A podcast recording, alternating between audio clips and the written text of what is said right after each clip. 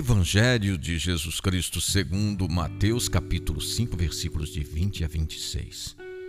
Eu vos digo, se a vossa justiça não for maior que a dos escribas e dos fariseus, não entrareis no reino dos céus.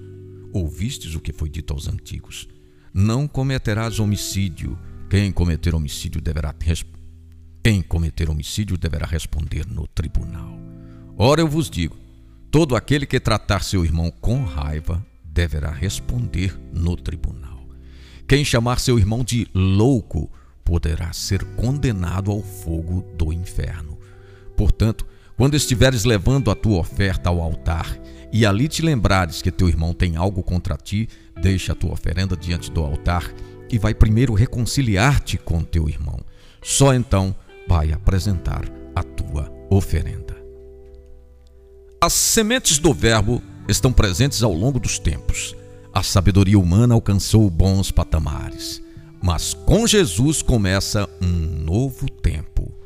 Porém, eu vos digo: não basta o legalismo que salva apenas as aparências.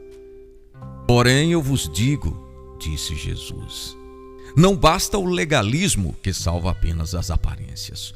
Os discípulos de Jesus, ao entrarem no reino, assumem uma nova postura Trata-se de aceitar a adorável pessoa de Jesus e seus ensinamentos.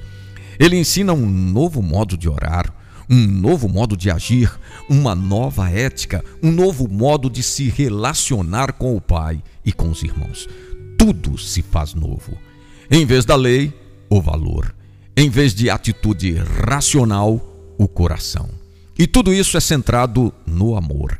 E o amor e o amor de Deus significa amar sem medida. É amar do jeito do Pai. Este é o primeiro ato da liturgia da vida. Proposta do dia: cuidar do nosso modo de pensar e de nosso coração.